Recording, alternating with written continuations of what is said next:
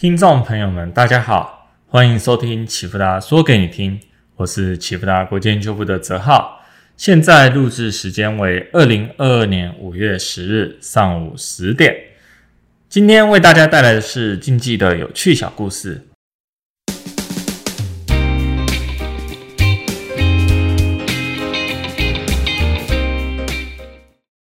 本次 podcast 想透过两集来聊聊什么是经济，并想要探讨近期经济放缓导致的资本市场下跌。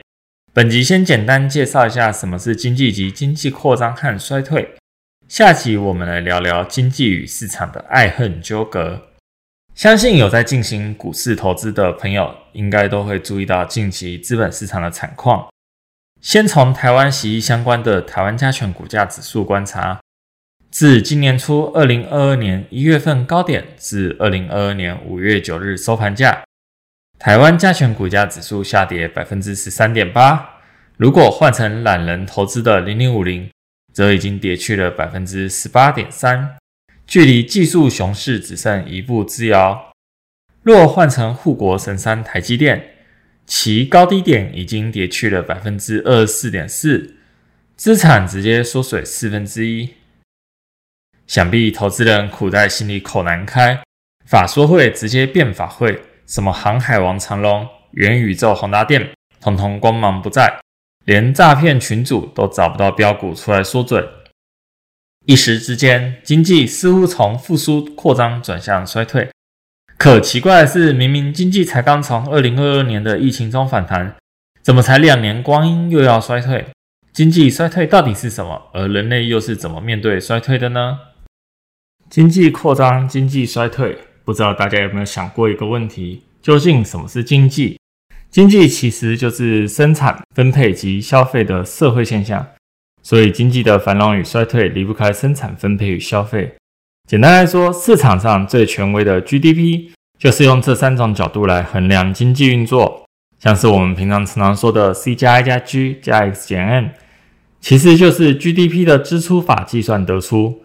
透过每个人或部门的消费来判断经济活动。简单来说，GDP 就是计算了社会买了多少钱的产品。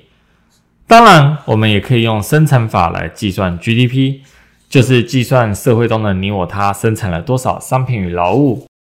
不过再讲下去太复杂且离题，此处先不讨论这些细节。知道经济是生产与消费之后，我们可以透过以下面的故事思考经济问题。小明是全地球唯一一个生产者，也是一名蛋糕师傅。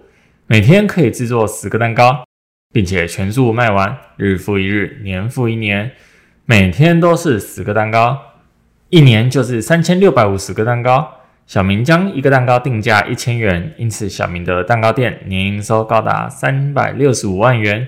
如此稳定的卖蛋糕，请问在这种情况下，经济是好还是坏？答案是不好也不坏，因为小明是全地球唯一一个生产的人，而且蛋糕每天都全部卖完，所以这颗地球的总消费量也是一年三百六十五万，每年都是三百六十五万。听起来小明的蛋糕店生意稳定发展，似乎状况不错。但是这时候来看看 GDP 是多少？小明所在的这颗地球 GDP 是三百六十五万，但是 GDP 的成长率是零，经济完全没有成长的。假设台湾连续两年 GDP 成长率是零，执政党大概率马上被拉下来了。平常我们看到台湾的 GDP 年增率都是正值，什么二零二一年台湾经济成长百分之六点五，超过中国，或上一季 GDP 下降至百分之三点零六，经济正在放缓。刚刚小明蛋糕稳定的生产与平常 GDP 的成长，这中间是有什么差异呢？其实这就是第二个问题：什么是经济扩张或经济衰退？经济扩张指的是生产或消费更多的东西，而衰退则是生产或消费的更少的东西。回到小明的例子，小明原本一天制作十个蛋糕，如果某天小明更新了烤箱，一天可以制作十一个蛋糕。这种情况下，我们会说经济前后扩张了百分之十。反过来说，如果某天小明烤箱故障，一天只能烤九个蛋糕，则我们会说经济衰退了百分之十。从故事可以得知，原来平常看到的经济繁荣，并不是指一般民众稳定的生产经济就是繁荣，而是要不断的生产更多的东西或消费更多的东西。这个月要比上个月生产再多一些，要不断的成长与进步，产线要能更快、更多、更大，出货量要不断提升，订单要不断增加。只有这样，经济才是扩张。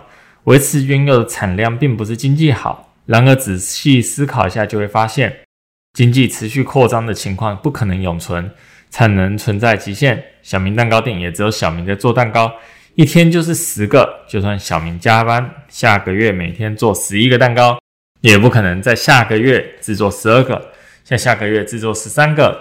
也就是说，我们追求的经济扩张是不可能持续的。而且经济扩张可能意外的短暂。